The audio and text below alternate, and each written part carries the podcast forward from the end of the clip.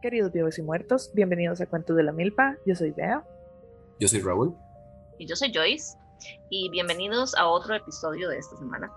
Eh, este, como, si, como saben, eh, bueno, si escucharon el episodio de la semana pasada. Vayan a escuchar el episodio de la semana pasada. no lo han escuchado, vayan a escucharlo. Y si ya lo escucharon, van a saber que al final de los episodios estamos haciendo una pregunta que es pertinente al episodio siguiente, de la semana siguiente. Yes. Y la semana pasada mm, les preguntamos para nuestros fans, las personas que nos escuchan, cuál es el apocalipsis que veía más probable que pasara, ¿verdad? O que experimentáramos. Entonces, algunos de ustedes nos contestaron y e igual, o sea, si nos quieren seguir contestando, por favor, adelante. Estos no son temas que se tienen que cerrar. Como, ah, bueno, ya hablamos de eso, ya no vamos a seguir. Ya cubrimos esa materia, no, no, no. Porque y que vamos a, porque vamos a seguir hablando de Apocalipsis también. Exacto, precisamente hoy abrimos la serie de Apocalipsis. Exacto. Apocalipsis ahí. en plural. Apocalipsis. este, vamos a hablar de los diferentes escenarios que se nos podían presentar, ya sea como lo más, desde lo más probable hasta lo que puede que no sea tan probable, puede que todos nos muramos de combustión espontánea, por ser que... Eh. este, y bueno, no sé, Raúl, si quieres empezar con la primera respuesta.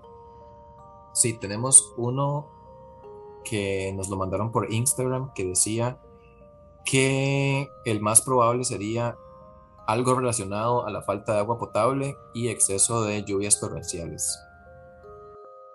y también nos dijo que hay muchas cosas que la verdad nos podría mandar para la mierda. Y tiene razón.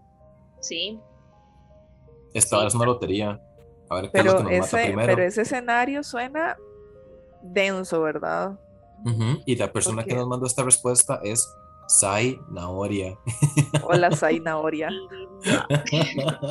este, no, totalmente. De hecho, ustedes se acuerdan de las películas. Bueno, es en un momento de mi, de mi juventud las películas que eran de destrucción natural del mundo, como las películas de volcanes o... como el día después de mañana. El día, ajá, exacto, o 2002. tornado. Era mi jalea. Así.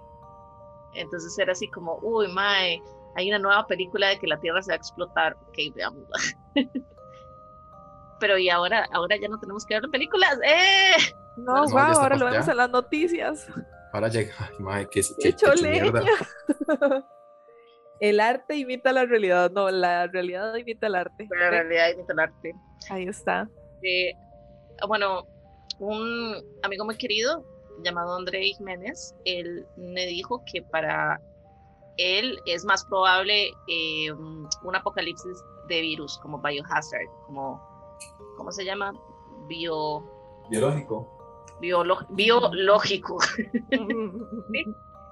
Eh, y pues ya lo que estamos viendo con la pandemia, ya tenemos como una probadita, ¿verdad? Uf, yo, tengo opiniones con respecto a eso. Digamos, yo sí, yo soy de la gente que cree que va a ser algo biológico, pero me voy más bien por el lado bacteriano. Uy, yo estaba pensando en algo que fuera como una infección que, que por culpa de estar usando mal los antibióticos, ya la vara no encuentre nada que le haga resistencia. Eso es, es que eso ya es algo que uno está pasando y dos eso real. Eso, eso ya está pasando, correcto, pero como que nada más fuera una vara así como, bueno, adivinen que, sorry, nos quedan dos, dos semanas de vida. Yo lo veo como que nada más es cuestión de tiempo. Que salga una bacteria así bien, bien satánica, que la madre nada más sea resistente a todo y ya, de hecho, hasta tengo, hasta tengo apuestas en mi cabeza. ¿De cuál bacteria? Jorge el Curioso y el virus de ébola. Porque en mi, en mi, en mi cabeza, la, la que más puede que nos, que nos mande para la mierda sea una pseudomona. Pseudomona. O sea, eso es como la mona, pero no, pero no totalmente. No. ajá, es la, es la casi mona. ¿Y, puedes elaborar o, es algo que ya se vuelve muy científico? No, no es, científicamente no, es, tan complicado. No, no es tan complicado. Nada más es que esas bacterias son básicamente resistentes a, resistentes a todo y si le dan a alguien es muy difícil sacarlas con antibióticos y así porque son todo lo aguantan. Entonces si tuviera que poner mi dinero para ver cuál va a ser la bacteria que nos va a matar, se lo, se lo daría a ella. Bueno, Pseudomona, te estamos viendo, por favor. No nos sorprendas. A ver, si cumple. No, por favor, no nos sorprendas. No, gracias, pero no. Déjalo así. en otra ocasión, gracias. Sí, ahorita no, más tarde. Otro día con más tiempito. 100 años. Ya tuvimos la de, la, el virus de estos 100 años. En, 100 años. Sí, sí, es cierto. Y bueno, también hay una propuesta más, bueno, una propuesta en, dos propuestas. Isa eh, nos, nos propuso que uno de los escenarios es que el mar nada más esté, o sea, se contamine al 100, digamos, y, y se vuelva un pozo de agua puerca. Y eso sería una catástrofe. Nada más todos los bichos empiezan a morir y, y todo se pudre. Y de ahí a la verga. A la y verga. es un escenario a la verga literal. Y el otro escenario es que Yellowstone por fin se decida explotar y nos mande paro para la pura mierda. Uf, my, y esa, esa yo, yo, estoy, yo no es cuestión de, de, de, si eso va a pasar, es de cuándo va a pasar. Igual que los eso es, Ajá, eso es como la, como estar subido en la torre del parque de diversiones y que te tengan ahí en la silla. Que le digan, uno, Ajá. Y, y, no te sueltan. Y ajá. Dos y tres cuartos, y uno cree picha. Y le hacen la vara, y le hacen la vara donde tocan el botón y apenas se sacuden. Ajá, ajá, y te bajan como un metro. Ajá. Bueno, Yo siento que estamos en ese punto. Eso es Yellowstone. Yo estoy, sí, sí, yo estoy muy segura de que eso puede pasar como cualquier día de la semana. Sí, hay, un, hay un, un, apocalipsis que a mí me llama particularmente la atención, que es el de las llamaradas solares, ¿verdad? Como los, los solar flares. ¿Se imaginan regresar a la edad de piedra nada más un día, como ahí, al suave? Madre, no estamos, no, no estamos listos. Yo no estoy listo. No, no estamos listos, madre. En el momento en que la gente deje de tener acceso a, no sé, a su dinero, porque es que esa es la vara. Todo el sí, dinero sí. ahora es digital, entonces. Exacto. Imagina, nada más llegaría. el banco. Nadie tiene plata. Ajá. Y en un momento así, en donde el concepto de dinero se cae porque ya no sirve de nada, ya, ya no vale, mae, la crisis y el caos que puede significar eso. Uh -huh. Ahí sí es cierto que cada hombre por su cuenta. Ah, sí. Mae, yo ya, ya a, a correr hacia caeríamos, los montes. Ajá, ahí ya caeríamos en la, en la vara de Mad, de Mad Max. Ajá. Y entonces ahí está nuestro futuro cromado. sí se Bueno. cumplió, como decía Bob Esponja. Bueno, es. yo ya, yo ya he dicho que, que si nos toca el futuro de Mad Max, yo quiero que nuestra tribu se identifique con un Mohawk. Por supuesto que sí. Apruebo mucho. Y si alguien, y si alguien no tiene. Mohawk, le disparamos. Sí. Así de sencillito. Sin preguntar, lo siento. Ajá, Si llega alguien sin Mohawk, le disparamos. Dispara primero, pregunta después. Y yo literalmente no hice las reglas. Me encanta porque Raúl y yo nada más nos montamos en el caballito de sí, sí, por supuesto que sí, los matamos. Pues sí, les pegamos un balazo y ya. Porque así va, así va a ser la vida de difícil. Uf. Y entonces, para ya entrar en el tema de esta semana, eh, nosotros queríamos hablar sobre un apocalipsis que, bueno, es bastante tangible realmente. A mí, yo me fui de ride, yo me fui súper de ride todas estas semanas que hemos estado preparando toda esta información. Nada más me metí a leer cosas, a escuchar cosas, a investigar cosas y luego fue como, ah, sí. Entonces, hoy les vamos a hablar Estoy sobre lista. el despertar de las máquinas. Agarren a su, no señoras y señores, agarren a su pareja, Y prepárense. este, no, pero agarren, agarren a su Terminator favorito, Prepárense, porque esto va a estar bueno. Entonces, queremos empezar con qué significa la rebelión de las máquinas.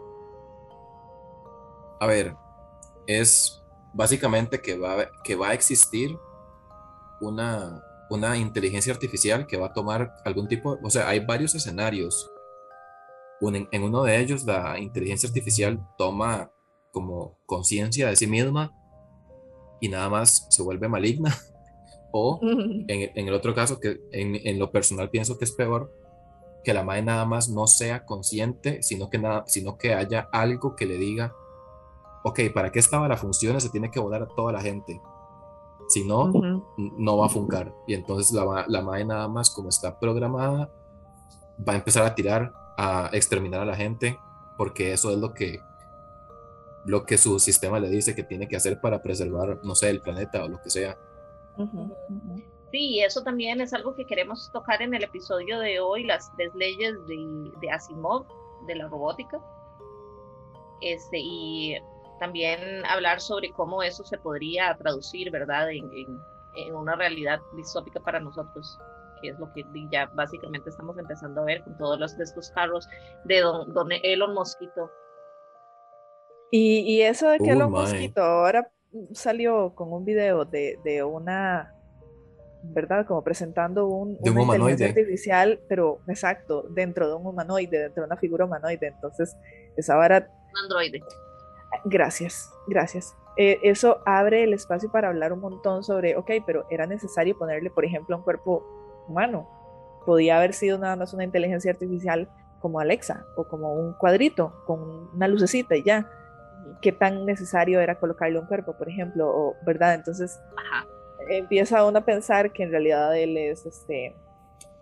Eh, se me acaba de olvidar el nombre, el malo de Superman. Darth Vader. Lex Luthor. Exacto. Lo siento, pero ya Mercurio retrógrado para mí empezó. Ya, para ustedes, pero el tiempo es objetivo y para mí ya empezó. The Fish. Así es. Yo, yo estoy viviendo ya mi tiempo en hambres, así lo estoy midiendo. Muy bien, muy bien, esa es la mejor forma. es muy intuitivo y te hace estar muy eh, consciente de, de, de, ti. Mindful, eh. Puro ejercicio mindful. Entonces. Es, esto, esto es vacilón porque yo inicié investigando sobre este tema y yo decía, madre, todo bien, porque esto es pues full ciencia ficción todo bien, no pasa nada. Y después me puse a leer y a leer y a ver las cosas de Elon Mosquito. Y después me puse a ver Terminator y yo como, uy, perro. Y no, Alexa, no vayas a ver Chapi. Alexa nos va, nos va a destruir.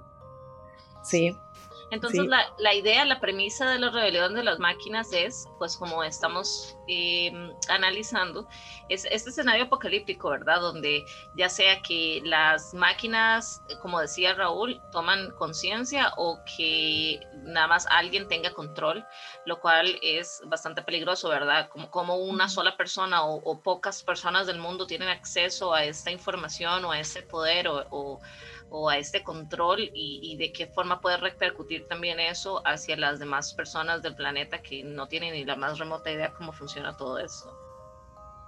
Y yo quiero contarles también cómo fue que empezó esta, esta, este escenario, porque no siempre ha estado en el panorama. Antes el enemigo era los comunistas, ¿verdad? O el enemigo eran los nazis o así. Y cuando se acabó la Guerra Fría, digamos, ya no había esta amenaza que era la, amenaza histórica, los enemigos que son los espías de otros países, no sé qué. Amenaza. Eh, exacto. Y, y, entonces ya esta posibilidad, por ejemplo, de una guerra termonuclear no estaba tan en el escenario porque ya, ya no existía esa tensión tan, tan evidente, digamos. Y bueno, entonces, ¿quién podría ser el próximo enemigo?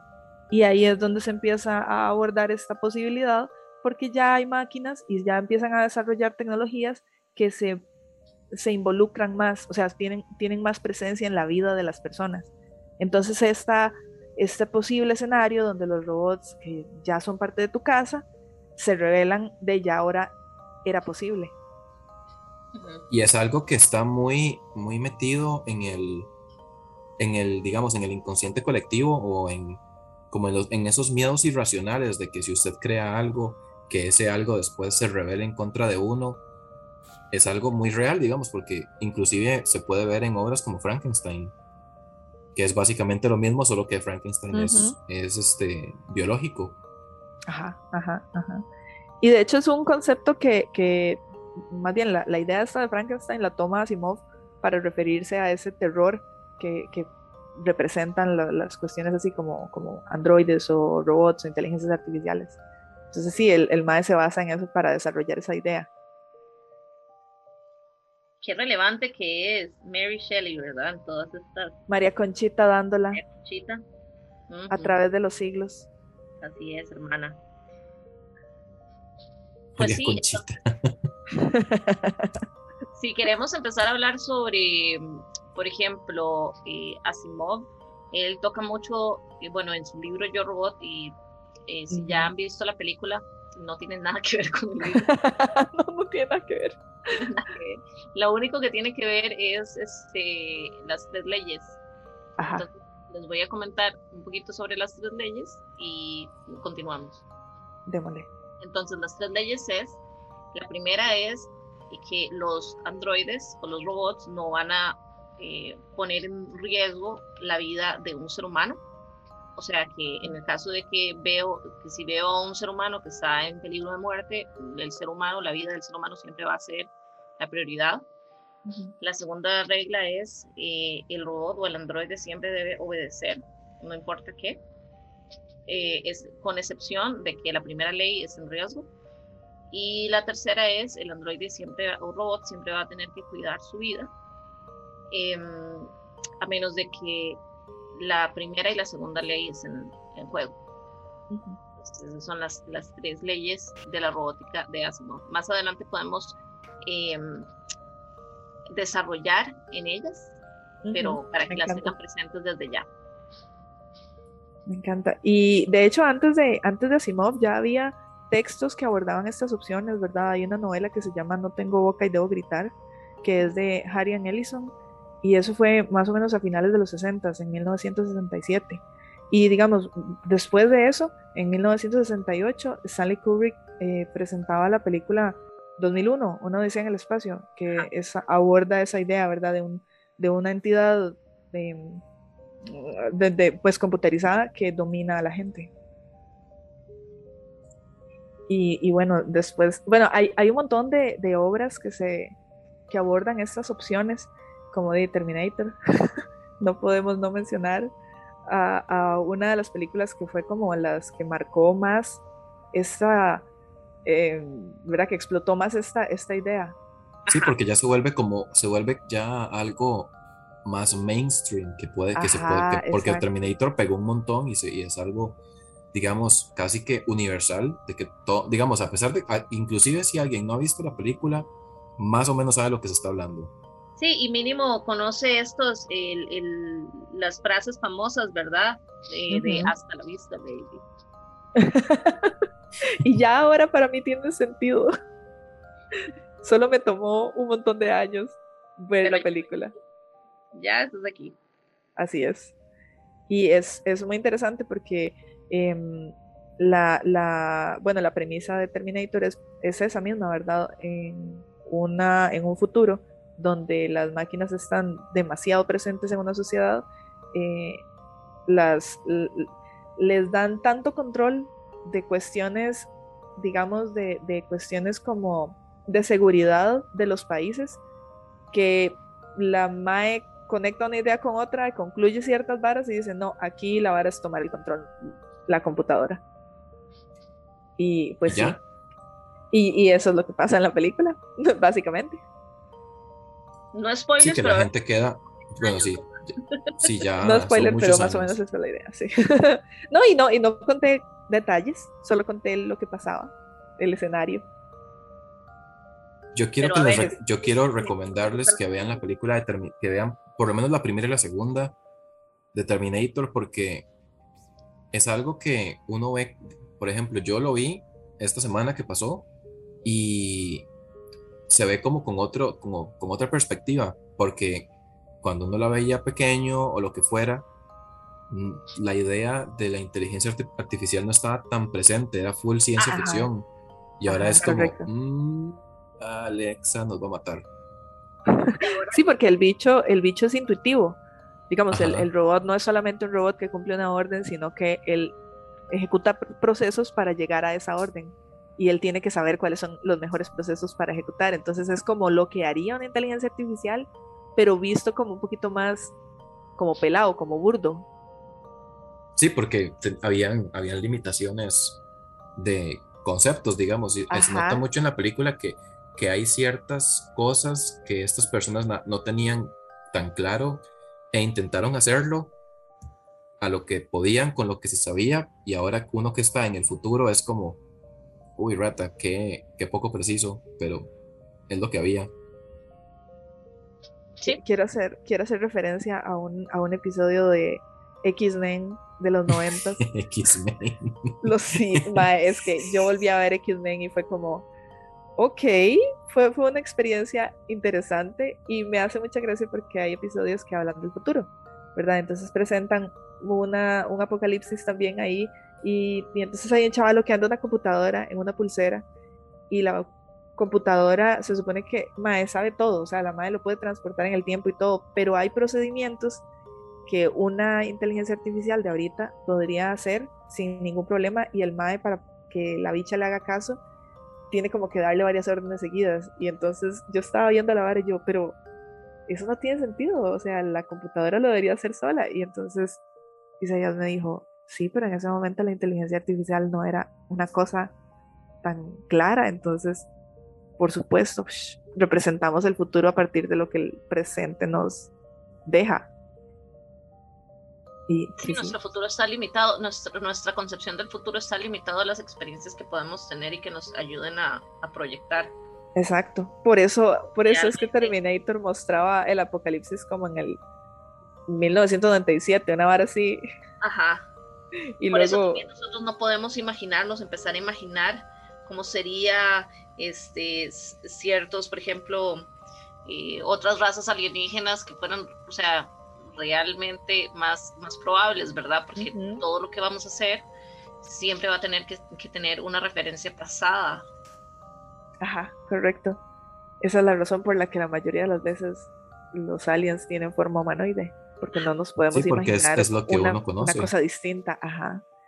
Y aparte de que quién dice que un extraterrestre va a ser una, un, va a tener una naturaleza que trabaja a partir de carbono, por ejemplo, o que necesita, no sé, aire, oxígeno o lo que sea para respirar, o que cumple funciones humanas, o sea, hasta son eso. Son cosas que simplemente no podemos imaginar. O sea, no tenemos noción ni punto de referencia, ni siquiera para extrapolar Así es, así es.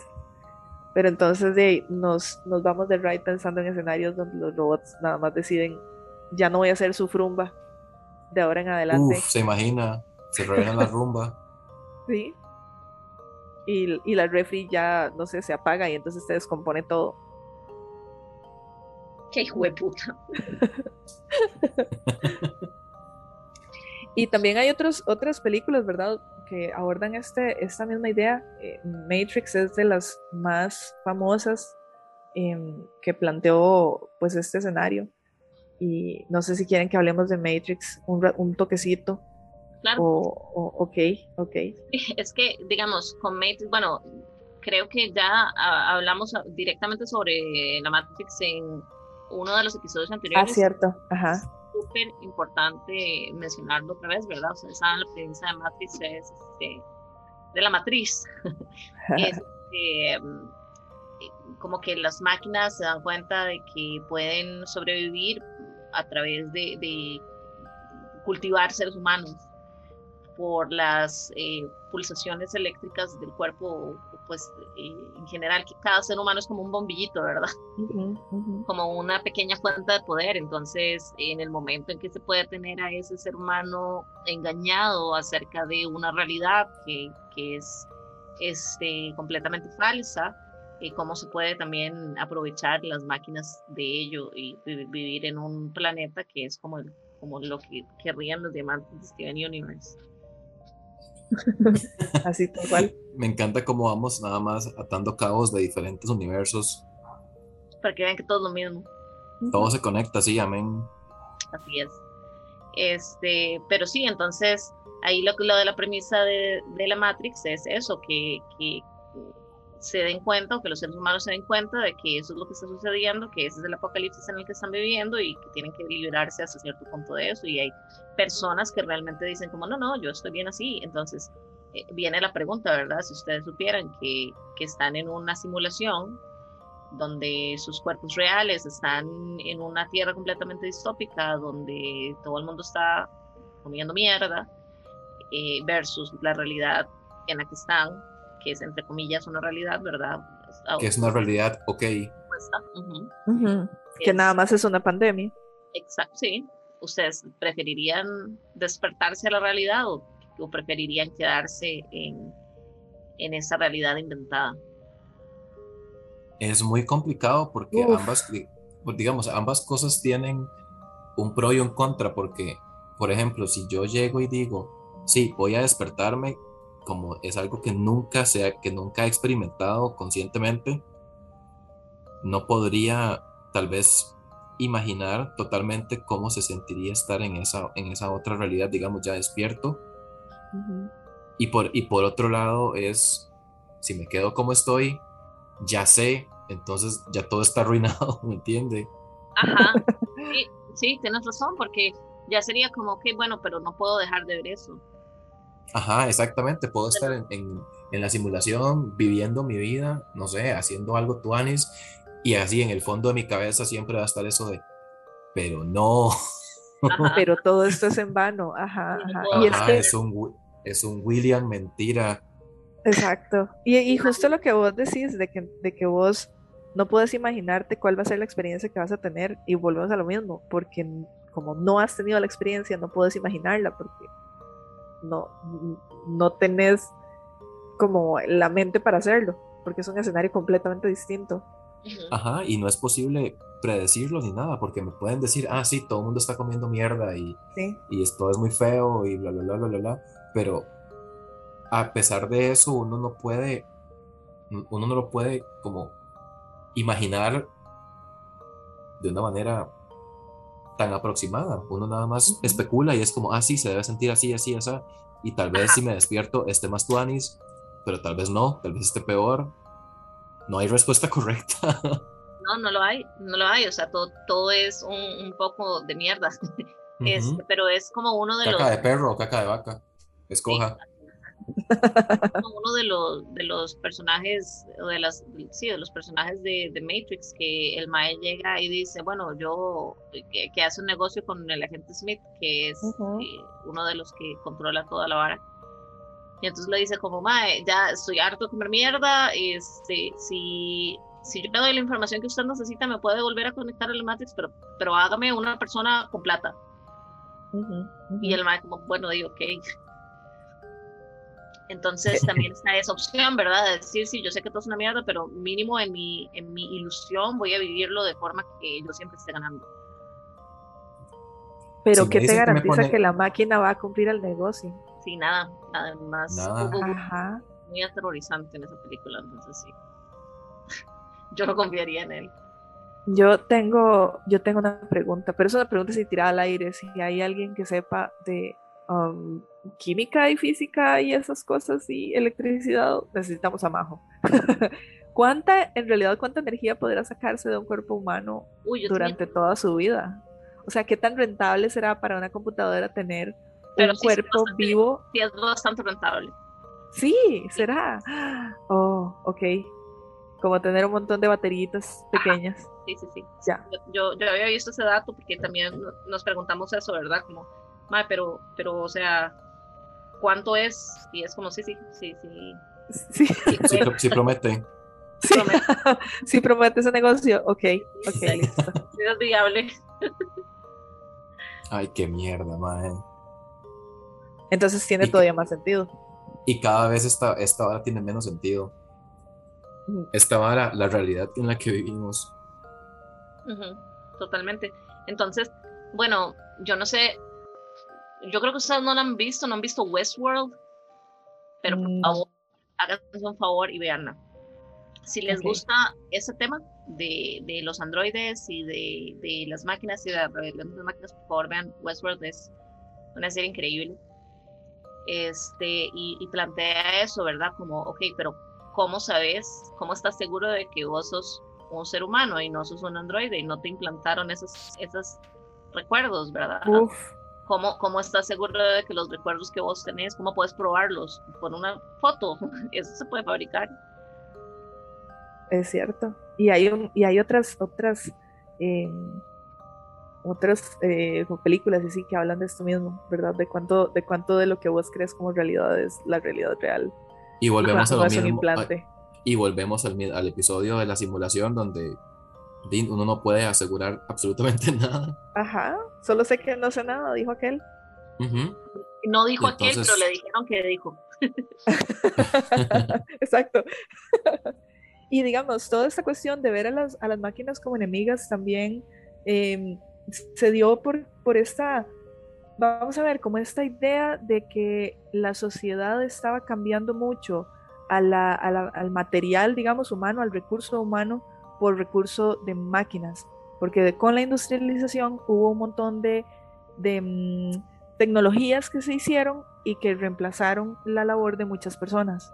Entonces eso también, ¿verdad? Vino a como a decir, hey, estos nos están robando nuestros trabajos. Y, Ah, y yo, sí, sí, llévenselo, llévense mi trabajo. Yo no lo quiero.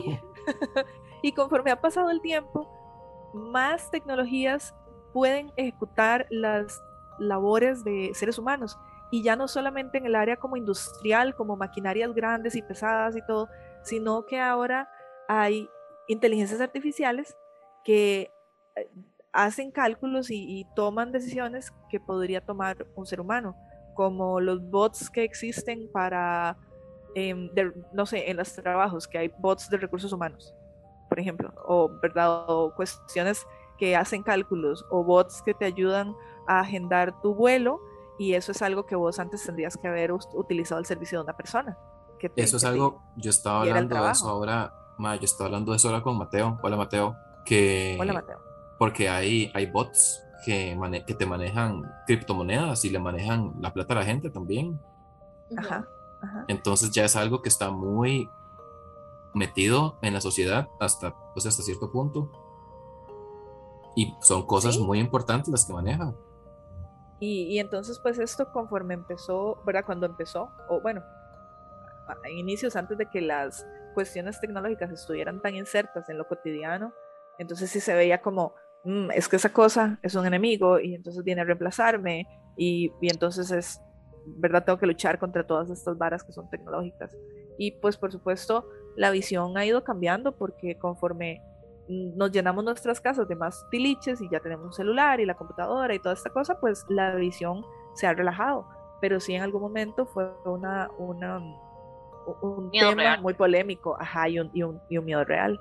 Bueno, para mí sigue siendo un miedo real, ¿verdad? Ah, sí, o sea, yo, Alexa. yo siento, mae, yo- siento que todas las personas low key están low key pa- paniqueando con eso, porque se nota mucho en los chistes como que la gente dice, mae, estaba pensando en tal cosa y me tiraron un anuncio de esto. Y es como, jajaja, nos están escuchando. Y después es como, jajaja, ¿me entiendes? Como Pero una risa serio, sí. incómoda. Ajá, es como una risa incómoda, es como, jaja, pero, pero sí.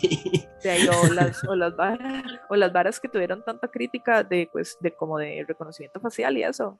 Eso también Ajá. alimenta a, a inteligencias artificiales.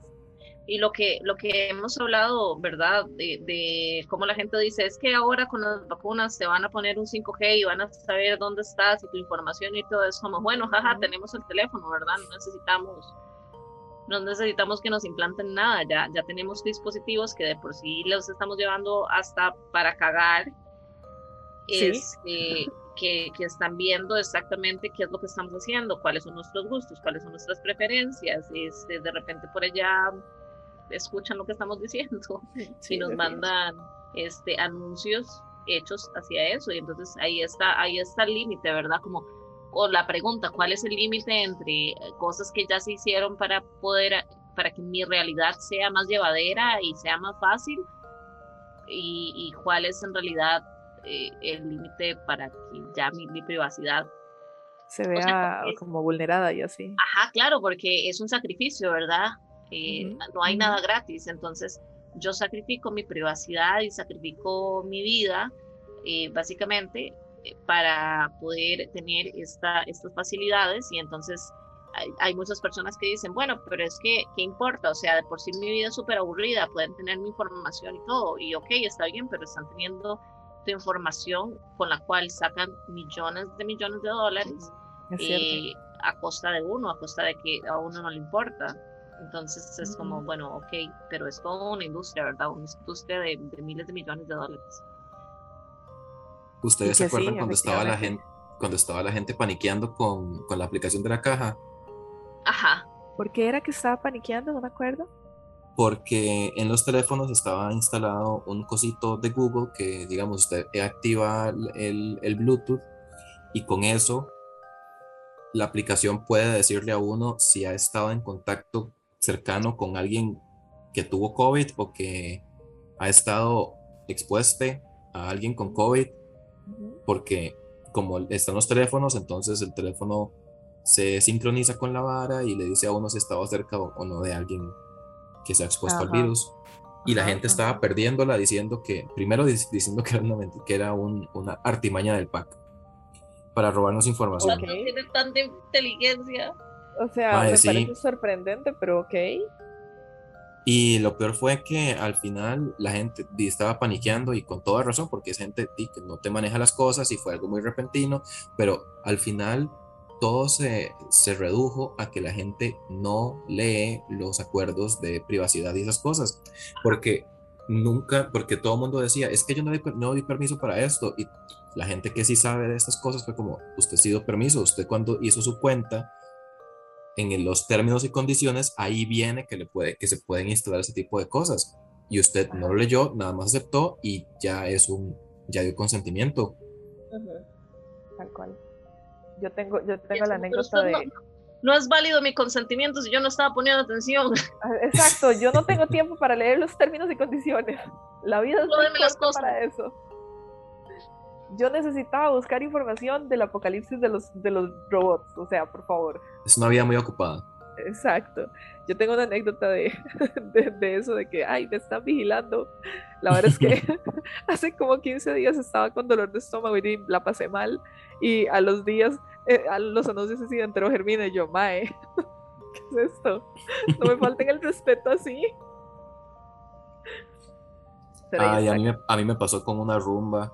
Ahí está que nos vigilan. Porque yo, ah. Yo estaba todo enojado porque las rumbas son fucking caras, mae. Y, pero, pero quiero una porque estoy harto de barrer. Y entonces yo llego y digo como, mae, yo quiero que me den una rumba, pero que no me cueste dos tejas porque es una maldita aspiradora con ruedas. Y como a los dos días, en un anuncio me salió una rumba, o sea, no una rumba rumba, sino un aparato similar en 30 rojos. Una rumba. Un frumba, sí, en 30 rojos. Y yo, o sea, gracias, pero ¿verdad? Qué, fuerte, oiga, hasta, hasta difusor era, oiga. Wow. El, sí, el chunchel barría, tenía un cosito para, para limpiar, o sea, como un trapeador, y también era difusor. Y le paga los recibos. Ajá.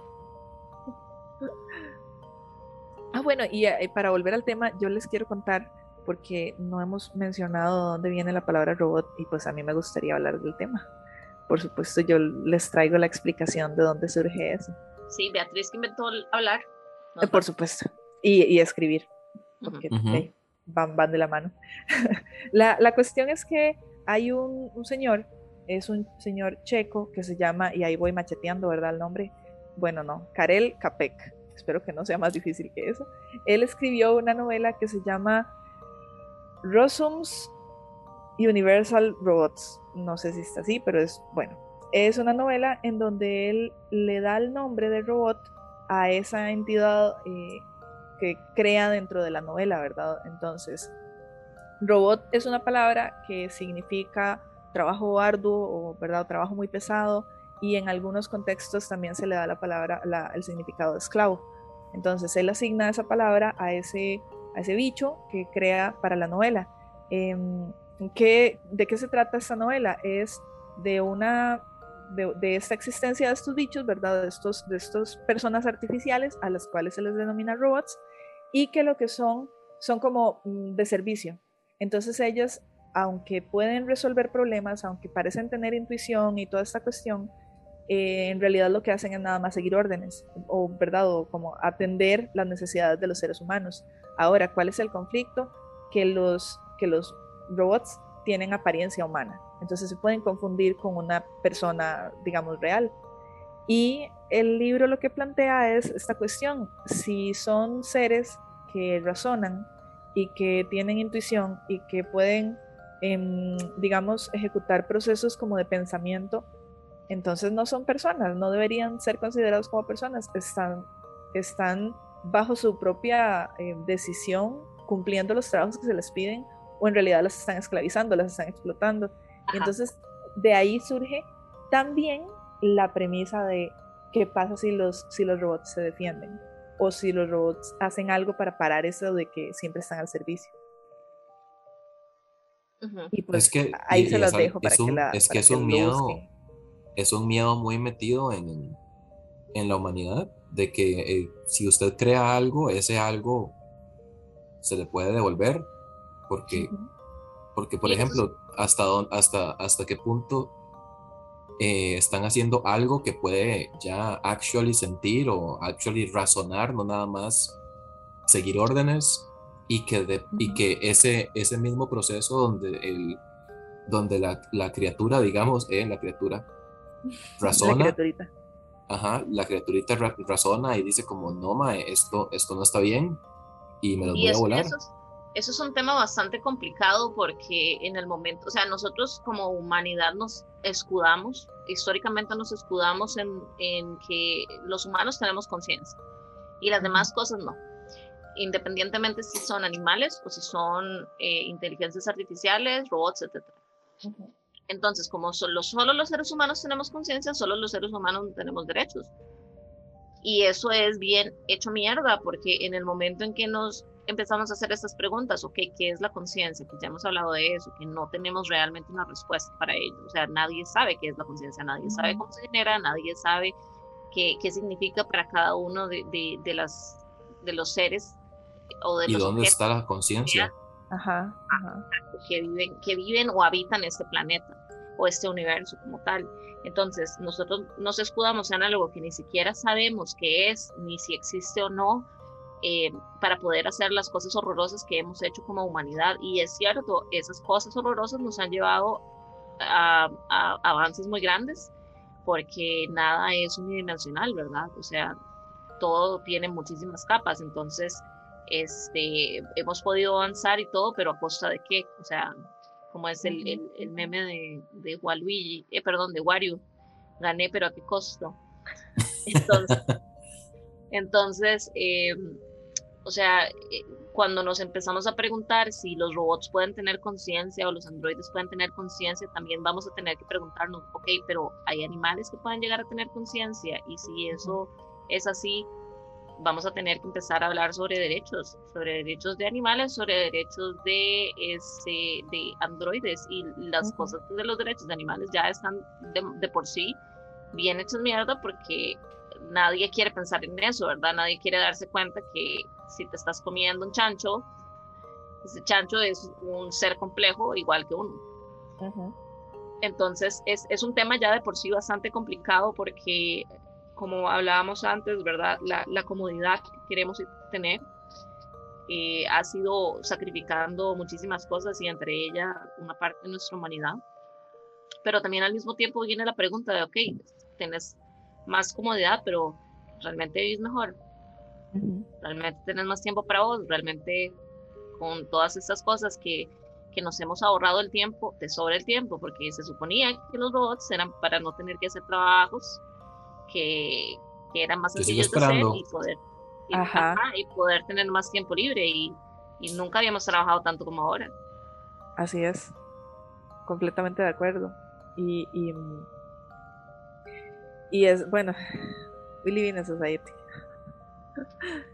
Y, es que volvemos, y es, es, que volvemos a lo mismo porque eso, eso que dijo Joyce de que sí, ok, el, el tiempo uno lo recupera entre comillas, por ejemplo, el, el ejemplo de la rumba, que, ok, ya no tengo que barrer, ahora qué va a hacer con este tiempo, y, ese, y la respuesta probablemente sea bretear.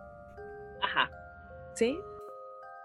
Entonces, realmente ponerse a pensar, ok, está bien, vamos a hablar sobre, sobre los robots, vamos a hablar sobre que los vamos a poner a hacer todas estas cosas que, que nosotros no queremos hacer, ok, está bien, todo bien, pero entonces ahí viene el, el miedo del que hablábamos si un robot está haciendo los, los, las labores que cierta, cierta parte de la población estaba haciendo, ¿qué va a pasar con esa parte de la población? Mentira que las personas van a porque eso es lo que se quiere vender, ¿verdad? En el momento que los robots tengan esta, esta parte del trabajo, entonces esa parte de la población ya no lo va a tener que hacer y va a poder eh, acceder a trabajos mucho mejores, pero eso no es cierto, o sea, eso literalmente no puede existir porque no hay trabajos tan especializados para cada una de las personas, menos si tenemos robots haciendo ya cumpliendo o automatizando todas las cosas, ¿verdad? Entonces ahí empieza, empieza todo el, el, debate de ¿es bueno o no es bueno para la humanidad? Este, eso va a ser la brecha más grande y la, la, clase media va a desaparecer del todo y entonces empezamos a trasladarnos a un escenario como Blade Runner. Si no la han visto, por favor, véanla, es increíble sí. El libro también es increíble, pero tampoco, bueno, bueno con, la, con la segunda película Blade Runner no, no tiene demasiado que ver, pero es, es increíble. Yo, yo quiero mencionar mm, con respecto a lo que decía Joyce de, las cuestiones de las brechas de, digamos, de calidad de vida y así. Y pensaba en que por más tecnología que haya, no puede haber un cambio hasta que haya un cambio en el paradigma, en los discursos. Entonces, ¿cuál es el cuento? ¿Cuál es la mentira? Usted va a poder descansar porque ahora las máquinas pueden hacer todo esto por usted.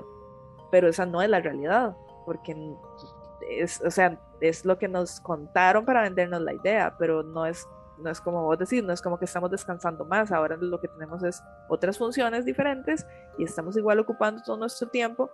Entonces, no, no va a funcionar esa fórmula. La fórmula tendría, para que funcione, tiene que haber un cambio en donde se diga, hey, si hay máquinas haciendo el trabajo, es para que la gente descanse, para que la gente tenga chance de pensar o de hablar con las personas o de hacer cosas como vivir. Pero bueno, de ahí. Es que Pero no, vamos, no estamos cambiando el paradigma, nada más estamos cambiando la tecnología.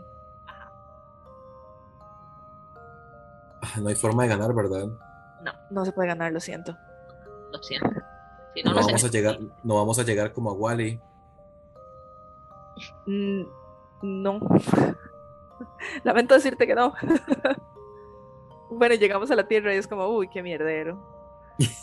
uy, qué torta. y bueno, y es que estas, estas, estas películas, bueno, y es todas estas obras, ¿verdad? Que, que plantean esta rebelión como mencionábamos, eh, se justifican o se basan en diferentes premisas, ya sea que la inteligencia artificial o que las máquinas, em, por, seguir un, por seguir una orden, terminan haciendo daño ¿verdad? a la humanidad, o que por su lógica, por la lógica de sus procesos, lo que, lo que concluyen es que la humanidad es mejor controlarla o matarla o lo que sea, o porque cobran conciencia de sí mismas. Entonces, ¿Qué es lo que, perdón, qué es lo que el, lo que propone la película de, de iRobot, o sea, de Yo Robot. Ahora, no han visto la película de Yo Robot, les comento que es muy mala. Ustedes pueden abstraerlo. O sea, si pueden, si pueden realmente decir, ok, está bien, y las actuaciones no son las mejores y tal, ok, está bien. Pero si pueden abstraer todo eso y nada más entender como el, el, el mensaje de fondo, es bastante interesante porque habla acerca de, de las tres leyes, ¿verdad? que les comentaba. Pero el, razonamiento que hacen las máquinas es como, ok, eh, tenemos que proteger a la humanidad a, a toda costa, inclusive em, salvándola de sí misma. ¿verdad? Como los seres humanos son estos seres que no son capaces de protegerse a sí mismos, de, proteger su propia existencia, de proteger su propia eh, especie. Entonces nosotros como máquinas lo que debemos hacer es eh, tomar el control asesinar a las personas que no están haciendo que, que eso se, se cumpla y, y, tener como una dictadura porque estos seres humanos no saben cómo hacerlo solos. No se, no se mandan solos, no se saben mandar solos. Exacto, no, son unos niños que no saben, no saben qué hacer, básicamente. Bueno, por allá. Por allá las personas en realidad fingimos que somos adultas y nada más fingimos que creemos que sabemos lo que estamos haciendo. sí, porque yo, yo no sé qué estoy haciendo a mitad del tiempo. Ajá, nada más es como yo creo que pagar recibos tiene que ver con ser adulta, ¿verdad? Y luego tengo que llevar el carro al mecánico y me tiro al suelo a llorar porque no quiero, porque estoy chiquita. Ser adulto es la peor estafa. Es una mentira. Es, otra William. Es, un William mentira también. Es una vil mentira. Y bueno, entonces precisamente cuando, los, cuando estos seres toman conciencia, o, el, escenario que plantea esto, ¿verdad? De que toman conciencia, eh, por lo general lo que hace es apuntar a que quieren un cambio. Entonces por eso es que se rebelan, por eso es que dominan el mundo, etc. Y bueno, hoy no tenemos a Gael. Hola Gael, te mandamos un beso. Hoy no tenemos a Gael para que nos dé sus referencias de películas, pero como pueden ver el episodio ha sido bien cargadito de, de sugerencias de pelis y vamos a seguir con otras más y yo les voy a contar y sigue sobre X-Men. y sigue ella con X-Men. Yo voy a seguir con Blade Runner ahorita. porque eh, ahí se plantea precisamente la misma idea. Hacen un robot que se llama como Master Mold, que es como el molde maestro, y ese molde saca un montón de robots que la idea de esos robots es que controlen a la población mutante. Entonces, em, son unos robots gigantescos y bla. Y la orden que sigue el, Master Mold es esa, ¿verdad? Haga estos robots para que controlen a los mutantes y para que protejan a los humanos. Y cuando avanza ahí la historia, el, molde maestro concluye que en realidad esa, premisa no tiene sentido, esa orden no tiene sentido porque los mutantes son humanos. Entonces, lo que, lo que decide es, de no, lo que hay que hacer es controlar a todos los, a todos los seres vivos, a todos los seres humanos y pues también secuestra a los políticos de, los países porque entonces plantea como sustituirlos con, robots que van a tomar las decisiones. Entonces es muy parecido a, a estos escenarios que se proponen. Ahí está X-Men tirándola, tirándola durísimo. Yo realmente sí, sí considero que es algo posible que, que pase, como que las, que las máquinas se vuelvan ya conscientes de sí mismas porque es algo a lo que la, lo que la gente que, esa gente de computadoras que a, lo que están apuntando, que quieren que sea una, una cuestión que básicamente sienta y, y pueda tomar decisiones por sí misma y no tenga que estar nada más recibiendo órdenes. Yo, yo 12 de 10 veo posible que una vez más Alexa se, se le mete el agua y diga, no, ¿sabe qué? Ya no más, y nos apaga el wifi o algo. y, y, pase como si han visto Jack Horseman a las personas que lo han visto, como, como los teléfonos que se enamoran entre ellos y ya, sí, porque querían sentir amor y son inteligencias artificiales. Algo muy interesante de, de, de Master Mold, o, ¿verdad? de molde maestro, es que en algún momento cuando lo están enfrentando, ¿verdad? Los, los científicos que lo hicieron, eh, le están diciendo como, pero ¿por qué usted nos quiere destruir? Y él responde, yo no, no busco destruirlos porque no les tengo miedo, porque él no, él no siente, lo que está es cumpliendo una orden. En ese caso, se, se refiere al escenario donde mencionábamos que no es que tienen conciencia de sí mismos, sino que concluyen una solución que para ellos es lógica. Sí, es, volvemos a lo mismo, de esto, esto no sirve, entonces hay que volárselo para que para que el, para que en, en, macro la cuestión siga. La vara funcione, ajá. Y bueno, y luego tenemos Blade Runner, que es una maravilla, es, es increíble. Joyce la, la, la pista es suya. ok, eh, bueno, quería comentarles también la diferencia entre robots y androides, ¿verdad? Que no es lo mismo. Eh, un androide sí o sí tiene que tener forma antropomórfica. Y va a estar como, como con partes orgánicas, ¿verdad? Hasta cierto punto. Este, en cambio, el robot no. El robot no, no, no necesita tener como, como, pues los, los robots de Boston Dynamics, ¿verdad? Si los han visto, son como perritos, pero no, no, no perritos realmente, son como el exoesqueleto de un perrito. o son como bichos de cuatro patas o con ruedas o así. Sí, sí, sí, como máquinas con, o, con dos patas y dos brazos, pero pero uno los ve adorable porque todavía no se asemejan tanto a un ser humano, ¿verdad? Y, volvemos otra vez a tocar el tema del Uncanny Valley, del, del, del, Valle Inquietante, cuando hablamos al respecto, ¿en cuál fue el episodio? Uy, no recuerdo cuál fue. No me acuerdo, pero hablamos del Uncanny Valley. Sí, creo que fue en el de... Mm, bueno, no, terror. Bueno, en uno de los episodios, no, no hace mucho tiempo fue, te los prometo, se los prometo que no fue hace mucho. Nada más estamos con la mente drenada, eso es. Este, hablamos acerca de, de Loncani Valley, que es precisamente em, este sentimiento inquietante que da cuando uno, o sea, como que uno ve un, robot ahí, Tuanis, y, y, que no se parece demasiado a un ser humano, entonces es como, ah, ok, está bien, este Oh, ah, perdón, ok, lo, hablamos en el, en el episodio de horror queer en la literatura. gracias, gracias. Ah, cierto, cierto, cierto. la mente de Joyce. Este, entonces, cuando un robot no se parece demasiado a un ser humano, uno lo ve adorable, ¿verdad? Es como, ah, ve algo que, que está medio haciendo cosas que se asemejan al ser humano, qué lindo, qué adorable, ah, este, qué bonito está, oh, a ese perro le pusieron ropita, ay, qué adorable se ve pero cuando ya es algo que se ve demasiado cercano a un ser humano, como por ejemplo eh, estos robots con cara que sacaron en, ¿cómo es que se llama? En Arabia Saudita. Yo solamente vi el de, el de Elon Mosquito, nada más. No, pero sí recuerdo los que Joyce mencionó, no en detalle, pero sí recuerdo como las noticias.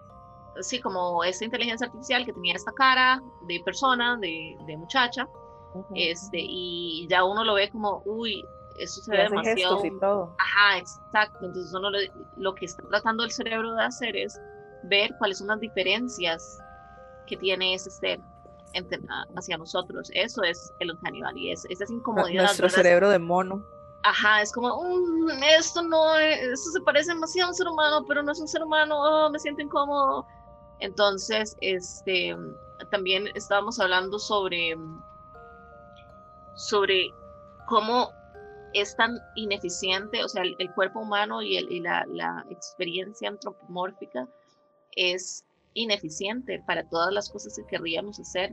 O sea, como, como que, por ejemplo, si uno va a tener a crear una aspiradora, uno crea una aspiradora, no crea un robot que pueda utilizar una aspiradora. Ay, como los supersónicos. Sí, vos no usas esa robotina. Exacto. Entonces, vos tenés un. Sí, porque, porque es incómodo. Ajá. y porque es ineficiente. Entonces, básicamente lo que estamos haciendo cuando creamos inteligencia artificial antropomórfica, o sea, androides, es medirnos la verga y decir, di, yo lo hago porque puedo. Vea qué parecido me sale a una persona. Ajá, exacto, soy un dios. Uf, eso de fijo, eso grita, eso grita demasiado. Complejo de Dios. Sí. Claro. Entonces, eh, en Blade Runner si no lo han visto, bueno, en, el, esta fue la que salió en 2019, ¿verdad? Eh, ¿Estás preguntando? Sí, sí, fue la que salió en el 2019. Bueno, hay una previa, pero vamos a referirnos pero vamos a hablar sobre, sobre la más nueva, ¿verdad? Correcto. Eh, eh, eso, es, un futuro distópico donde, donde los humanos artificiales em, se conocen como replicantes, que son una versión muy vieja de los robots o de los androides eh, actuales. Entonces la idea es que hay, hay personas, bueno, hay androides que se encargan de retirar a estos otros, a estos, a replicantes. Y ahí se empieza a ver como toda esta, esta pregunta, ¿verdad? De cuál es la diferencia entre un androide y un ser humano. ¿Cuál es la diferencia? O sea, que, que tienen em, partes que no son, que no son biológicas. Bueno, ok, pero pero hay partes que sí, o sea, como que físicamente se ven exactamente igual. Sí, como tratar de poner ese límite.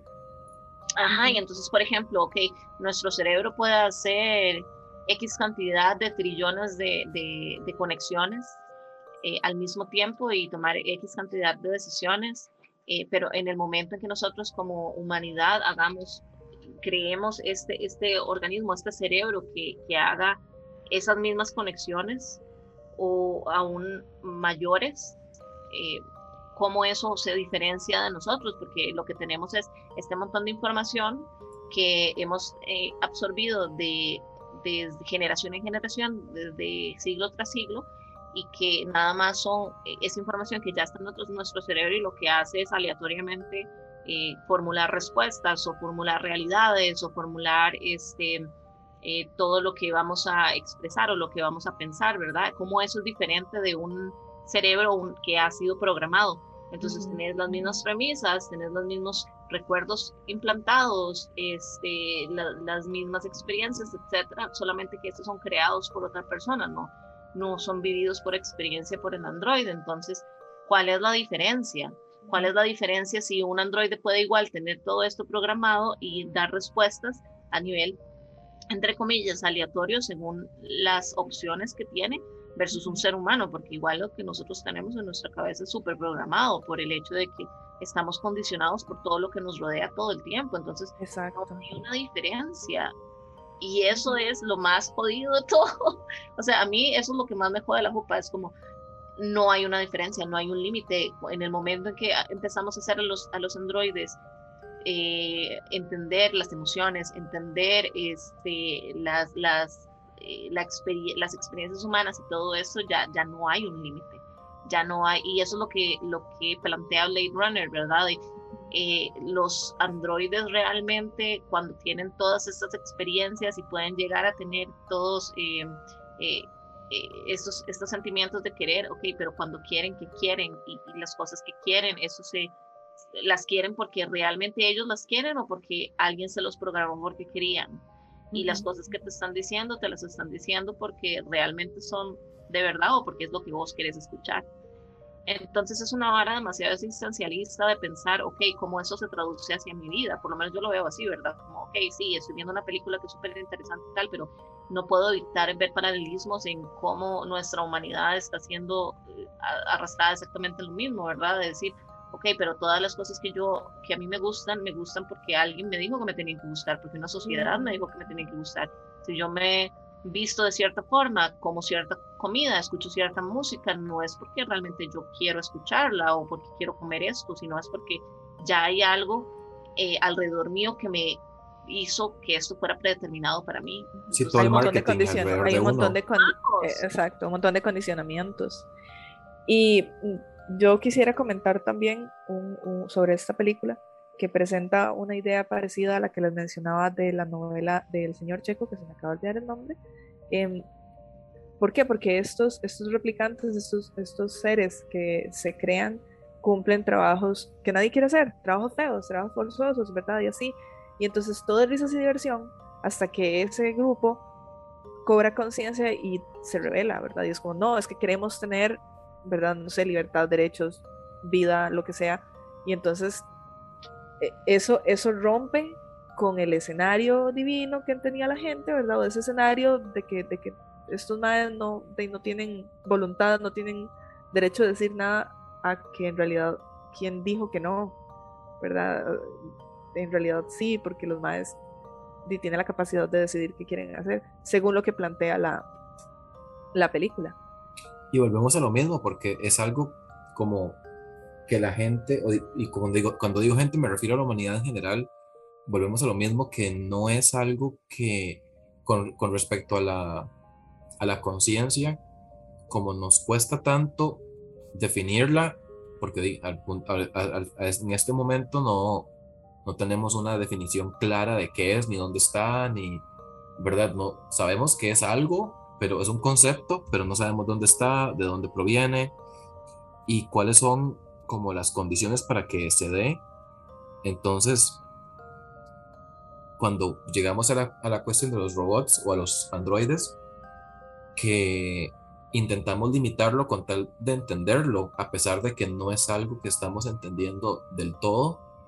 Entonces siempre hay como una, una línea muy borrosa entre, entre eh, si el, el, el, androide o si la máquina está actually pensando o si está nada más siguiendo un algoritmo, algoritmo y no sabemos si eso inclusive cuenta como, como algún tipo de conciencia, porque porque no sabemos. Porque qué tal si para el ente sí es conciencia, o eso es lo que en su limitada eh, experiencia reconoce como conciencia y entonces nos pone a nosotros en, en, el como en el spotlight, ¿verdad? En el escenario. ¿Y qué pasa si nuestra limitada idea de conciencia no es conciencia? Y es eso que mencionaba Joyce, es nada más condicionamiento. Y hay otros seres, ¿verdad? Que están habitando otras dimensiones, ¿verdad? Y otros planos y todo, y es como, no, eso que tienen, esto no, es conciencia, no sé, ¿verdad? Eso es una pregunta muy Exactamente. Ajá. Eso es una pregunta de, de, de, del día a día, ¿verdad? Del constante, de yo acabo de pensar como si, eso es una pregunta que usted piensa todos los días y yo sí, wow, qué dentro, Con razón me estoy yendo para la mierda. eso, ¿verdad? De cuántas de las cosas que yo quiero es porque yo las quiero. Cuántas de las cosas que yo hago es porque yo estoy tomando la decisión de hacerlo y no es porque alguien se supone, o sea, porque es algo que en teoría se supone que yo debería hacer entonces, digamos, por ejemplo, porque ya me imagino muchas personas diciendo, pero di, usted sabe lo que quiere y ya, pero no, o sea, cuando yo llego y digo, ok, a mí me gusta verme de la forma como yo me veo. Es como, ok, sí, pero ¿cómo sabes que eso es lo que te gusta? Porque vivimos en una sociedad que castiga a las personas gordas, que es altamente gordofóbica. Y que si uno está así, se pasa medio kilo o media libra más de lo que técnicamente se ve correcto en la sociedad, pasan cosas espantosas y no estamos hablando solamente de que la gente le, le, dice cosas feas a uno, sino es que literalmente si vas a un doctor, el doctor no te va a hacer caso por el, porque no te va a dar un diagnóstico correcto, probablemente porque va a asumir que como sos una persona que tiene más peso, de fijo la enfermedad que tienes. absolutamente todo está asociado a eso, todo. Exacto. Entonces de repente ya yo pienso, ah, ok, pero entonces no es que yo puedo decidir cómo quiero hacer, como quiero ser, porque ya una de las opciones que yo podría tener para, para yo querer ser está castigada por la sociedad y solamente eso me condiciona a que yo no puedo querer ser eso. Entonces, ¿cómo puedo siquiera atreverme a decir, ah, no, de fijo las, las decisiones que yo estoy tomando por mi vida son porque yo las quiero? No, las decisiones que estamos tomando todos los días tienen que ver y están directamente relacionadas a la sociedad y cómo la sociedad está viendo la vida que nosotros estamos viviendo. Y si por A o B esa decisión se va un poquito más afuera de lo que la sociedad acepta, te mamaste. entonces, ahí y, es donde... Y volvemos a lo de que no hay libre albedrío. Ajá, exacto. No existe tal cosa como libre albedrío. ¿No? Porque, porque, ¿qué vamos a hacer? Vamos a tener todo el condicionamiento que hemos traído desde que somos bebés y replicarlo una y otra y otra vez. Y eh, por eso todas nuestras relaciones se ven súper parecidas y de repente decimos, ay, es que esta persona que, con la que me casé es muy parecida a mi papá o muy parecida a mi mamá porque di, estamos buscando exactamente las mismas cosas que ya conocemos. Entonces, de repente, maes, se, se vuelve un, un hueco demasiado confuso o un laberinto del cual uno dice, en realidad hay una salida, eh, podemos realmente decir, ok, eh, podemos encontrar lo que es la conciencia pura sin contaminar, entre comillas, contaminar, ¿verdad? Sí, que no esté sesgada. Exacto, sin los sesgos que nos han puesto a través de todos los años, décadas, siglos, porque también esas varas son a nivel evolutivo, ¿verdad? Todo eso tiene que ver a nivel de nuestro ADN. Entonces, ¿cómo puedo decir yo, ah, no, de fijo soy consciente de las cosas cuando en realidad sigo teniendo comportamientos que son propios de, de, cosas que ya no pasan? Como, de nuestro cerebro de lagarto. Ajá, como sentirse incómodo cuando eh, hay penumbra. Ajá. Uf, mi temor. Ajá, y es como, sí, esto es biológico, porque cuando hay penumbra uno no puede ver bien y puede que haya un tigre ahí escondido que te va a comer, pero la realidad es que ya no, hay. Es que vivís en Heredia, no te va a salir. Exacto, te va a salir, un tigre, te va a salir no sé. Eh, sale mitas nada más. Me sale mitas, es la tigra. El huevos. Pero, pero nada más. O un constructor que vas caminando y te, te, grita, y no sé. Ah. Este, pero ya nuestros miedos son diferentes y, nuestro, como que nuestro cerebro no se adaptó a eso y nuestro ADN todavía está teniendo un grave problema como adaptándose a las cosas nuevas que, que estamos haciendo, que lo habíamos hablado creo que en los extras, ¿verdad? De hace 10 años nosotros no podíamos imaginarnos eh, todo lo que hay ahorita y es que la, tecnología está avanzando a nivel eh, exponencial. Ajá, correcto. Y ahorita vos estás mencionando cómo la, el condicionamiento eh, está presente en la mente humana desde siempre y un, y un factor también que me gustaría agregar es la capacidad que tenemos para aprender. El cerebro también aprende soluciones nuevas y es lo mismo que hacen las inteligencias artificiales. Ajá, el machine learning. aprenden, encuentran soluciones más eficientes, más efectivas y las incorporan a sus protocolos y entonces, ¿quién dice que no es lo mismo que estamos haciendo con nuestros cerebros humanos? Y tal vez nada más estamos conectados por el ombligo a una máquina gigantesca que nos está chupando la energía. por allá. Ahora, me, me gustaría. Son muchas preguntas y, y, son, y son preguntas incómodas. Son ah, preguntas incómodas de pensar porque entonces ya ahí uno empieza a irse en el ride del existencialismo, de no tanto al, al punto de llegar, y esto suena raro, pero les juro que tiene sentido, de que no es lo mismo, por ejemplo, por ejemplo, no sé, que la máquina sea igual inteligente que uno, es como, ok, eso suena ok, pero como uno igualarse al nivel de la máquina es como, uy, rata, aquí esto es muy denso, ¿me entiende? Como vos decís, a nivel de, de nuestro conocimiento.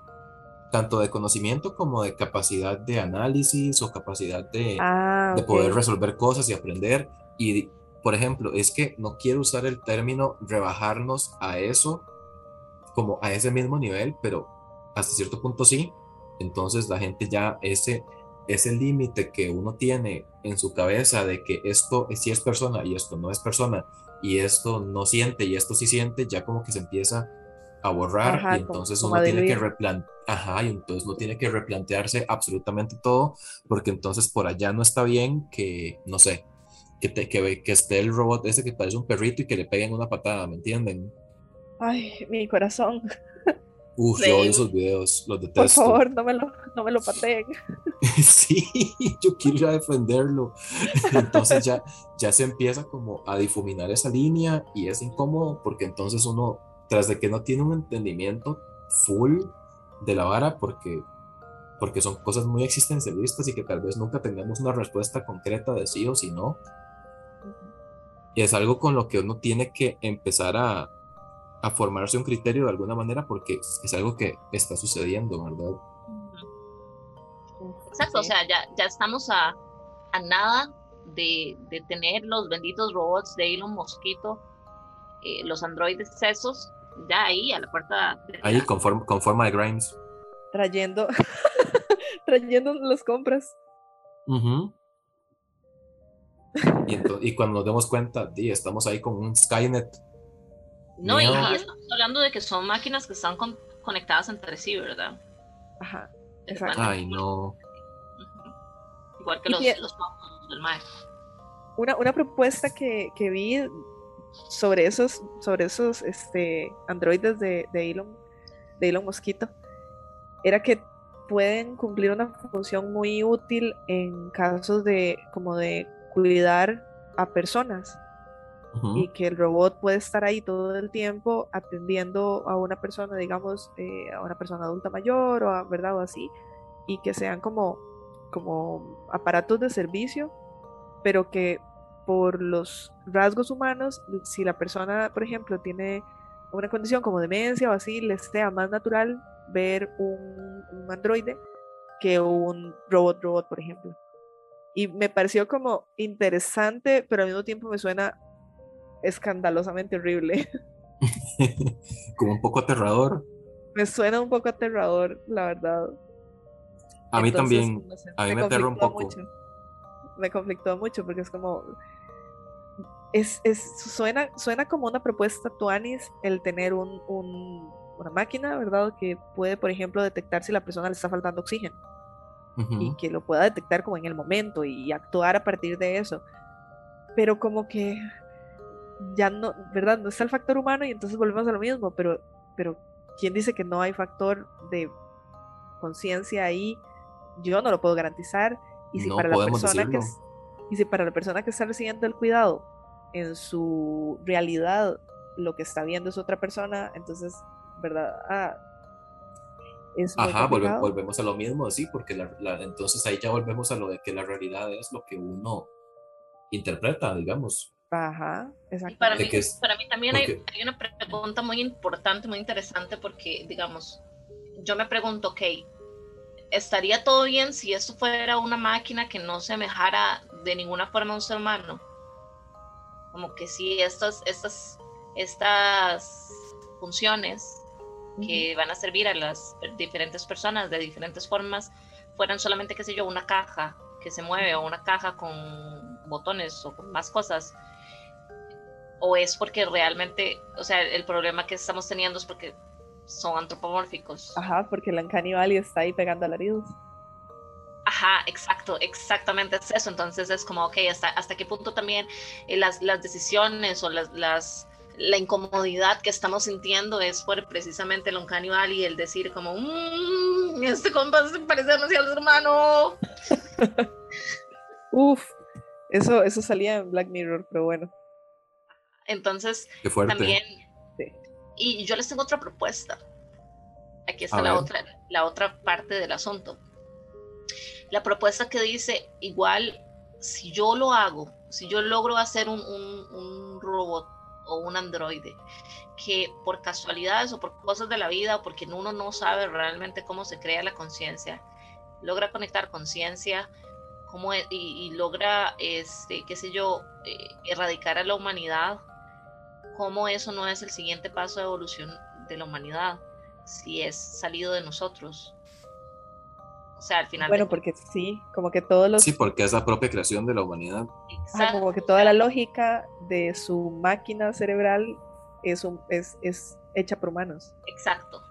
Entonces, como que logramos como humanidad entender cómo funcionaban este montón de conexiones, que igual es bastante difícil, ¿verdad? Nosotros no estamos diciendo como que es, eh, o sea, es algo que está muy cercano y todo, pero ahorita es, bastante complicado, o sea, no es como que mañana va a pasar, eh, pero estamos trabajando para ello, ¿verdad? Este, entonces, ¿qué pasa si mañana más tarde hacemos estos robots que crean una conciencia o, o, que nos permite inclusive, porque esa es otra vara, que nos permitan trasladar nuestra conciencia hasta un objeto que no sea orgánico. Perecedero, ajá. Ajá, exacto. Entonces, como eso no sigue siendo la humanidad, o sea, si salió de, de nosotros, sigue siendo lo mismo, solamente que un paso más allá, solamente que adaptado para sobrevivir las cosas que de fijo no vamos a sobrevivir, porque nosotros como humanidad, e inclusive este planeta tiene una fecha de expiración y está bien, puede que no sea pronto, todo bien, pero este, pero va a pasar. Entonces hay que adaptarse. Entonces, esta es otra, también esa es otra de las premisas, ¿verdad? De decir como, ok, sí, está bien, de fijo la extinción de los seres humanos por, por, eh, por las máquinas es horrorosa, pero al mismo tiempo, mm, ¿qué tal si no lo vemos como una extensión, sino más bien como el paso natural eh, evolutivo? No soy un androide, por si acaso. Sí. Allegedly. Y, eso es lo que la gente tiene que saber, lo que la gente necesita saber. Y eso ya es como, son como los principios de la transhumanización, ¿verdad? Uf, que también ese es otro hueco también. Sí, es, es muy interesante. Podríamos hablar de eso también. Sería otro hueco. Cuéntenos si quieren que hablemos de eso. A mí me, a mí me gustaría que, que, habláramos de eso algún día también. y ya irnos en otro hueco y tener otra crisis como el episodio de la simulación. sí. Pero bueno, yo, yo, yo súper me fui en un hueco estas semanas que estuvimos investigando sobre esto, porque también estaba la pregunta, ¿verdad? De, de, ok, pero si existieran esos androides y esos androides asemejaran a seres humanos y tuvieran cierto tipo de conciencia o hasta cierto punto, yo los aceptaría como parte de mi vida o tendría un rechazo hacia ellos. Y si tuviese un rechazo hacia ellos, ¿por qué? Ese rechazo sería porque no son humanos y nos más bien nos están viniendo a, a quitar nuestros trabajos y nuestras varas y cómo eso se diferencia, por ejemplo, de la xenofobia. Ajá. Cómo eso se diferencia de los demás grupos de odio. Entonces, esas son otro tipo de preguntas, ¿verdad? Porque ¿cómo puedo yo hacer la diferencia? Tú como, ah, no, con seres humanos sí, pero con robots de fijo no. O sea, ¿cuál es el, el, el, el, moral ahí, verdad? O sea, ¿cómo, ¿cómo puedo yo decir de fijo para uno sí, pero para el otro no? ¿Y cuáles son las, las excusas? Las excusas es que, ah, pero es que eso es artificial. Bueno, antinatura, una cosa así. Eso. O sea, no es natural, pero está hecho por seres humanos, que son Ajá, ajá. que, que, nuestra evolución, el siguiente paso natural era eso, entonces, ¿cómo eso no es natural? Los Simpsons lo predijeron y tuvieron razón. Nos meten en el cerebro en, ¿cómo se llaman? Unas burbujitas de vidrio. No fueron los Simpsons o Futurama, una de esas. Futurama. Fue Futurama. Ahí está. Ese era el futuro que nos esperaba. Uf, ay no, eso ya, y eso ya también es otra vara porque ya eh, se asume que, que la conciencia está en el cerebro y bla, bla, bla, y es otro, otro montón de implicaciones. Sí, porque está, está el espectro desde las personas completamente materialistas que dicen que la conciencia no existe, porque como no podemos explicarlo, entonces de fijo no existe y uno es como, wow, ok. Oh, ok, ok, ok, supongo.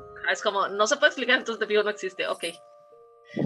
Este, y la otra es eso, ¿verdad? De que de fijo si está en el cerebro o, no, pero como sabemos, porque digamos, yo había escuchado una analogía una vez que era como que, imagínate que vos estás en el desierto caminando, eh, vos no tenés idea de qué, de qué es la tecnología, no tenés ni la más remota idea, nunca, nunca has visto nada eh, mecánico ni eléctrico ni nada.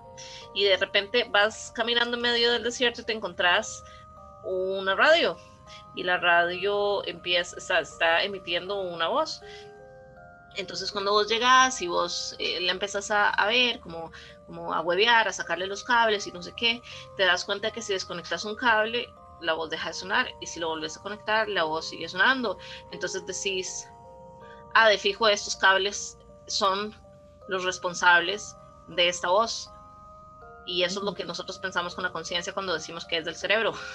E, es, Qué bonita analogía. Ajá, porque es como, ah, de fijo si desconectamos este, este, este lóbulo o si desconectamos esto, ya la persona no puede, no puede hablar o no puede decir como, sí, pero como eso te puede decir que eso, eso es la conciencia, literalmente no puedes saberlo, porque al igual que la radio, no sabes si hay una torre por allá mandando, emitiendo una señal de radio que este aparato la está, la está recibiendo y que solamente porque su físico no funciona no quiere decir que no siga ahí. Uf. Eso es. Y nos vuelve a, nos vuelve a plantear este cuestionamiento de cómo experimentamos la vida o, cómo, cómo, podemos explicar la, la experiencia de la vida. Y entonces lo sometemos a parámetros humanos. ¿Qué significa estar vivo y tener conciencia? A sentir miedo, hablar, eh, desarrollar, ¿verdad? No sé, desarrollar herramientas y tal, y entonces lo limitamos obviamente a lo que conocemos, ¿verdad? Y a partir de ese parámetro juzgamos todo, pero si nos cuestionamos realmente qué es experimentar la vida, hay un montón de seres sintientes y si un, una máquina eventualmente tiene la capacidad de experimentar su entorno y de tener protocolos internos que le producen soluciones a cosas, está como, está, está experimentando la vida, está experimentando el mundo. E, e, es, posible pensarlo desde ese enfoque, ¿verdad? Y entonces ahí volvemos a eso de que, ah, pero es que es antinatura, porque son cables lo que le están haciendo. y uno no sabe hasta, y uno no sabe hasta qué punto esa, esa máquina o lo que sea experimenta la vida, porque es imposible saber lo que, lo que es ser eso, ¿me entienden? uno no puede simplemente saber cómo es que ese, ese ente artificial eh, percibe el mundo, porque, no, se puede.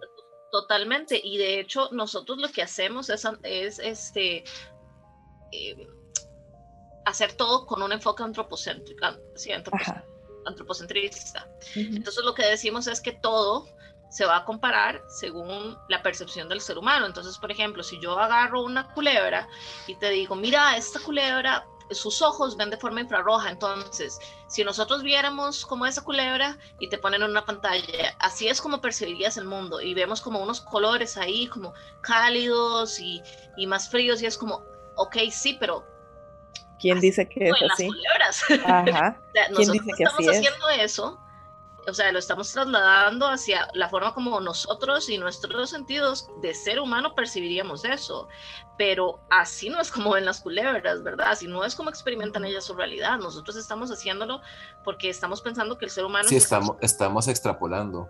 Exacto, entonces es como, ah, ok, sí, de fijo, si yo fuera una culebra, yo vería el mundo de esta forma. No, las culebras no perciben el mundo así, de hecho, literalmente no sabemos cómo lo perciben, nosotros podemos hacer guesses, como, como, ahí decir, como, bueno, de fijo, esta es la mejor forma de, de, que yo interpreto que el ser humano podría experimentarlo si tuviera estas condiciones, pero igual otra vez estamos teniendo un, una comparación, un punto de comparación. Y la verdad es que las cosas no se pueden comparar porque no somos la misma especie, literalmente. Y también viene esta otra pregunta, ok, pero entonces, ¿qué es vida? ¿Qué significa la vida? Porque no sabemos. si la vida es tener un, una fuente de poder que te prende, digamos, tu corazón, que palpita sangre y que eventualmente expira, pues hay un montón de máquinas que hacen eso. No, y, también digamos, ok, los virus. Ajá, uff, ese es otro tema. Es, uy, ese es otro tema. O sea, porque los, los virus lo que buscan es sobrevivir, ¿no? Como perdurar. Es que ni siquiera sabemos eso. Bueno, ok, pero como que... sabemos por qué existen, cuál es su función, cuál es... No lo sabemos, nada más sabemos que existen y no podemos clasificarlos. O sea, hay todavía un debate muy grande entre si amigos o no, porque no, no, tienen, no cumplen como las características, entre comillas, que para nosotros se tienen que seguir para, para hacer vida. Para considerarlos, ajá. Exacto, entonces no podemos, no podemos eh, clasificarlos. Sí, son demasiadas cosas las cuales no sabemos. Entonces, de repente nosotros estamos ahí diciendo, ok, está bien, eh, de fijo vamos a poder jugar a ser Dios, pero es que hay tantas cosas que ni siquiera hemos evaluado y hacemos las cosas solo porque podemos hacerlas y luego estamos como, oh, si estas no son las consecuencias a mis acciones. Oh, vaya. Chile. Y así con porque entonces la vara sigue, sigue, sigue y no sé, no hay como una un cuestionamiento real de las implicaciones de las, de las cosas que, que se, con las que, se experimentan y después di, cuando uno se da cuenta, está viviendo con Terminator, ¿verdad? Exacto, por lo mismo, porque lo que cambia es la tecnología y no los paradigmas culturales y sociales. Ajá, y de repente, Entonces tenemos la misma mentalidad de mierda, pero con un montón de máquinas nuevas. De repente somos Sarah Connor y nadie pidió. Nadie pidió estar aquí. Nadie quería ser Sana, de la nada, usted está chileando en su casa y de repente llega un men a decirle a uno que, que lo tiene que salvar porque. Want to live. Uy, madre, sí. y, y, que le dice, Ave María Purísima. Sin pecado concebido. Te, te traigo una noticia. Te toca salvar al mundo. No, al revés. Tu hijo va a salvar al mundo. Usted sí, madre, qué estrés. A mí se me va el carajillo, seguro, del susto. Yo ni siquiera lo hubiese concebido, digamos. Es, como, Mae, ¿cómo puedes pensar en coger un momento como estos? Sí. Hay algo, algo que les quería mencionar sobre las leyes de Asimov, que lo voy a mencionar de la película 2, eh, y es que cuando, y esto es un full spoiler, sorry, pero el Terminator, el, Arnold Schwarzenegger dice, ok, me tengo que morir, ¿verdad? Eh, pero no puedo hacerlo yo, yo no me puedo matar, entonces tiene que matarme alguien más. Y me pareció muy interesante que metieran ese pequeño detalle que cumple la norma de, las leyes de Asimov, que era no puedo hacerme daño a mí mismo. Y sí, me pareció bastante vacilón. Sí, tienes razón. Y de hecho, uno ya conoce estas tres leyes cuando empiezas a ver ciencia ficción, eh, puedes identificarlas en cada uno de los de las premisas, ¿verdad? Y es como, ah, ok, está bien, porque ahora que estamos viendo Westworld es la misma hora, ¿verdad? Otra vez, por favor, vean.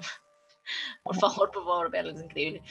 Este, habla sobre, sobre también esta, eh, estas varas de, de, las, bueno, no habla de, pero uno puede identificar las diferentes leyes de Asimov eh, y también plantea ya una vara súper densa porque es, eh, bueno, la premisa sin hacerles spoilers es como un, mundo que está hecho em, precisamente como para que las personas que tienen más plata puedan llegar y, hacer shenanigans eh, como les da la gana en un mundo que es como, como del viejo oeste. Entonces, eh, la premisa va de que como es un mundo creado, eh, por una persona o por cierto grupo de personas, también las, los androides que están ahí son creados, pero en este caso eh, se hacen como un tipo de impresión 3D. Entonces yo me ponía a pensar como, madre, pero a ver, si vos tenés calcio y tenés una impresora 3D, ¿cómo, ¿cuál es la diferencia? O sea, llegas y nada más imprimís un hueso, un, un fémur con este material y nada más lo creas y luego le le pones capas y capas de cosas y le metes como, no sé, algún líquido que parezca similar a la sangre y nada más lo mandas ahí, pero no es un, no es un ser humano, ¿verdad? Porque fue creado y es como, pero ¿cuál es la diferencia? Así es.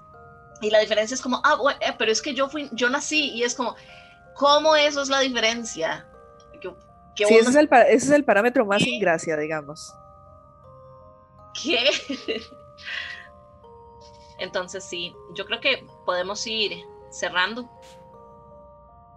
Okay. Yo, yo, solo quiero enfatizar otra vez porque estoy convencido que Alexa nos va a destruir. Alexa, si está escuchando, por favor, no nos destruyas. y yo les quiero contar cuál es la pregunta de la próxima semana. Entonces, atención, saquen cuaderno y lápiz y queremos que nos cuenten cuál es su secta favorita. Pueden, pueden eh, usar el mundo entero como, como posibilidad. Váyanse a los, a los lugares más recónditos o a los más cercanos. A lo mejor es el, a, lo mejor es un chavalo que había en Punta Arenas. no, mentira. En, ¿sabes? Se llamaba Zacarías y vivía en Parrita. Wow. Ahí está.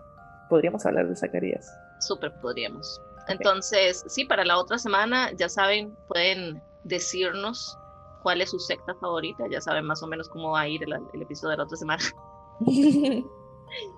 y si tienen comentarios acerca de este tema de, de, la rebelión de las máquinas y de los androides, de cómo los androides van a tomar el mundo, por favor, déjenoslo saber. Es un tema demasiado interesante y es súper denso porque también uno se puede preguntar demasiadas cosas, ¿verdad? Y, y, y, cuestionarse su realidad, que a mí en lo personal me parece algo sano de hacer de vez en cuando. No siempre, me parece fascinante y es, sí, es como es como estar ahí y uno se pone a cuestionar las cosas y después es como, ah, porque todo se pone muy real y después es como, ah, pues lo que chiva. Y después uno sigue gritando porque todo es horroroso, ¿eh? Porque hay tantas cosas que uno nada más no sabe, que no puede dar una explicación concreta, entonces cuesta mucho. Y probablemente no vamos a tener una respuesta nunca. Y para mí eso es lo más aterrador, ¿verdad?